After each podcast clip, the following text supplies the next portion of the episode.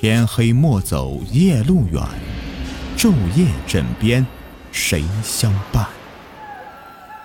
欢迎收听民间鬼故事。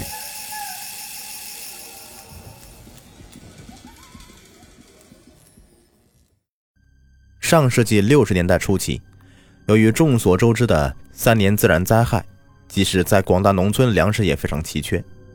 为了填饱肚子，每到青黄不接的时候，村子里几乎每天晚上都有人悄悄地在菜地里偷菜，或是在玉米地里面偷玉米，在小麦地里偷麦穗，以度过饥荒。那时候我家有兄弟姐妹七个，加上爷爷奶奶、父亲母亲，全家老少共十一口人。因为人口多，平时本来就紧张的粮食，到了青黄不接时，就成了我们家的头等大事。一九六零年的深秋一天，家里已经是完全没有可以充饥的粮食了。虽说地里的玉米再有二十多天呢就可以收获了，但是这二十多天该怎么去熬过去呢？原以为随村子里的青壮年们一起去秦岭山里用关中土布换粮食的父亲会及时赶回来，渡过难关。哪知道家里面都快要断粮了。外出的父亲却迟迟没有回家。父亲走后，家里老的老，小的小，本来就是年老体弱多病的爷爷，因为饥饿已经是卧床不起一个多月了。家里面年龄是稍大的男子汉，就只是我一个。当时我十五岁。俗话说，穷人家的孩子早当家。这天晚上，我千方百计的说服母亲。决定加入到偷玉米的行列中去。母亲看了看我瘦小的身子，犹豫了很久，为了生计，最终一咬牙同意了我的请求。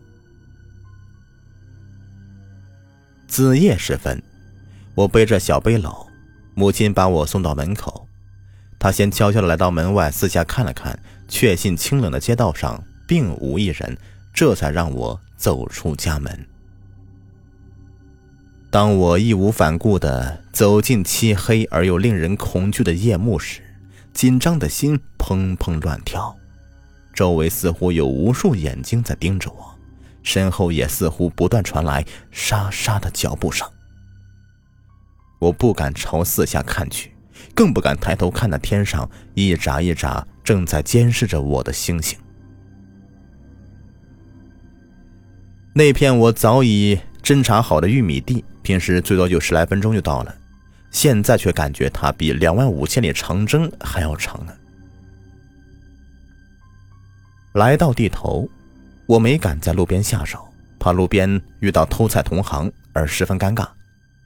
再说了，玉米地边上丢了玉米棒子，天亮以后很快就会被别人发现的，因此我径直的朝玉米地里面走去。刀子一样的玉米叶子不断的从我脸上划过。又疼又痒，我全然不顾。来到玉米地的深处，我放下背篓，如饥似渴，不顾一切的咔嚓咔嚓的掰着玉米棒子，很快的就装了满满一背篓子的玉米棒子。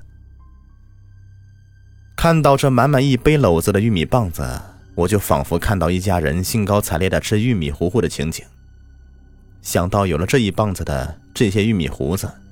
我们一家人就可以渡过难关了，我心里感到非常欣慰，平生第一次有一种巨大的成就感。但是此时此刻，我心里非常清醒，现在高兴的还为时过早。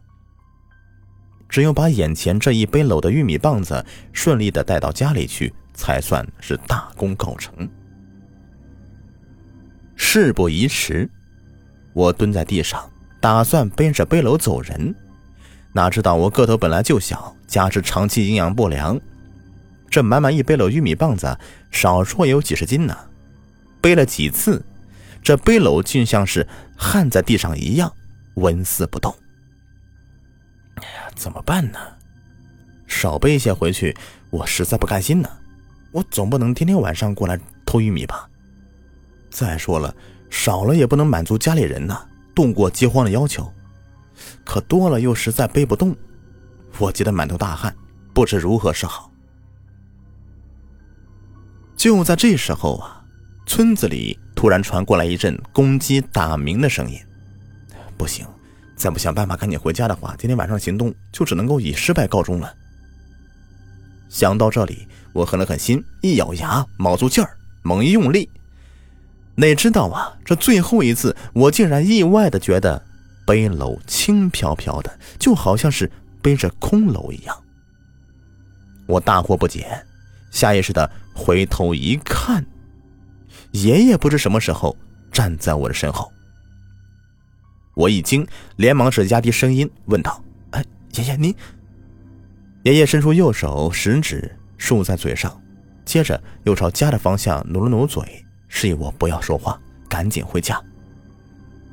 我这才明白此处并非说话之地，所以也顾不上多想，连忙的背起背篓朝家里走去。有爷爷在我身边呢，我悬在半空的心一下子落到实处了，浑身感到有说不出的轻松感。我就背着背篓在前面快步朝前走，爷爷紧紧的跟在我的身后，用双手托起背篓底。所以啊，这满满几十斤重的玉米棒子在我身上似乎只有几两重。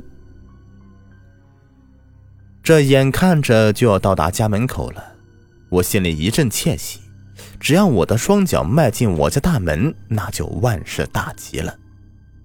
想到这里，我不由得朝家门口看去。谁知道，这一看不要紧呐，我的心脏再次提到嗓子眼儿。原来我家大门口站着一高一矮的两个夜里巡逻的民兵。由于夜深人静，他人说话的声音非常的清晰，传到我的耳膜里，震得我是心惊肉跳，头皮发麻。显然，我纵然有天大的胆量，也不可能当着他二人的面把偷来的玉米棒子背回家呀。就在我感到不知所措的时候，爷爷从我身后走过来，用手示意我站这里不要动，自己则主动的朝我家门口的民兵方向走过去。远远的我就看到，爷爷也不知和那两位民兵说了些什么，那俩民兵呢，很快的就离开我家大门口。见两个拦路虎走了，我就迈开双脚，三步并作两步的迅速跨进家门。连沉重的背篓也顾不上放下来，转身先把大门死死的关牢。悬在半空的心呐，这才再次回到肚子里。一进门，我就看到母亲正在哭泣。我以为她是在为我的安全担忧，便压低声音，兴奋地说：“哎，妈，别哭了，我这不是回来了吗？可要不是爷爷帮忙，我哪里会这么顺利的回到家里啊？”爷爷，母亲闻言显得非常的震惊，说：“爷爷一个小时前就已经去世了，怎么可能帮你偷玉米呢？”妈，我非常不满的看了妈妈一眼，说：“你胡说什么呀？刚才明明是爷爷帮我把玉米棒子背回来的，你怎么能说爷爷去世了呢？”我简略的把刚才的经过给说了一遍，母亲呐。闻言，抹去泪水，一言不发，把我领着到爷爷的床前，又把我的手放到爷爷的手背上。我的手刚一挨到爷爷的手背上，一股冰凉冰凉的寒气直朝我的骨缝里面钻。我下意识的猛地一下子把手缩回来，这才知道爷爷真的已经去世了。唉。我真的好糊涂啊！即使爷爷没有去世，那长期卧床的他老人家怎么可能下床到地里面帮我偷玉米呢？这时候，母亲用她那十分有力的右手一把将我摁倒在地上，娘俩一起跪倒在爷爷的遗体前，恭恭敬敬的给爷爷磕了三个头以后，母亲含泪说道。他爷爷，但愿您老人家在天之灵，保佑我们家全家老小平安吉祥吧。